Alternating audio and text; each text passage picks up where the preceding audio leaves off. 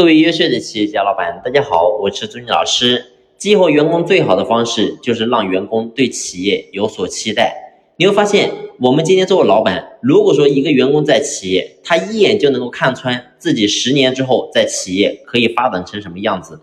他一眼就能够看穿自己在企业干十年能够拿到多少收入。请问这个员工在企业干了会有动力吗？所以，包括说你会发现，夫妻之间都是一样的，一个男的。跟一个女的的在一起，你会发现这个女人为什么愿意跟着这个男人在一起，并不是说这个男的一定要多有钱，多能够过上多少的生活，而是因为这个男的能够不断的给这个女人带来信心，即使当下可能是穷困潦倒，但是他会对这个女人讲，他说：“亲爱的老婆，你只要能够跟着我，我以后我一定会让你吃香的喝辣的，一定会让你过上好日子。”所以你会发现这个女人就信了这个男人，所以其实员工也是一样的。我们要经营的就是员工对未来美好生活的向往。如果说员工在我们企业一个月拿五千块钱，他一年就是拿六万块钱，然后呢，十年说白了就是赚六十万。如果说他一眼就能够看穿自己的未来，你会发现员工在企业当中他没有希望，没有希望，说白了这个人的信心就会破灭。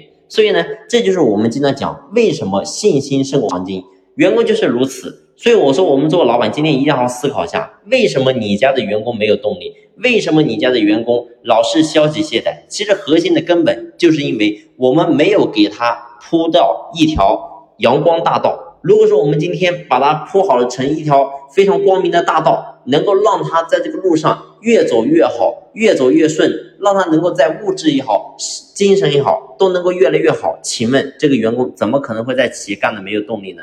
所以一定要让员工有这种期待之心，而不是说所有东西都已经实现了。所以你会发现，包括说我刚才讲的，我说夫妻之间，你会发现一个男孩追一个女孩，你会发现没有追到手之前，他是非常有动力的；没有结婚之前，他是非常有动力的。但你会发现，当他真正把这个女孩追到手之后，真正的结婚之后，你会发现这个男人对这个女人就没有这么感兴趣了。为什么呢？其实这是人性的使然。啊，这就是人性，很赤赤裸裸的，所以员工也是一样的。如果在企业当中，他一眼就能够看穿未来，你会发现他是没有动力的啊。所以这是我们的人性。好了，今天的分享呢，就先分享到这里，感谢你的用心聆听，谢谢。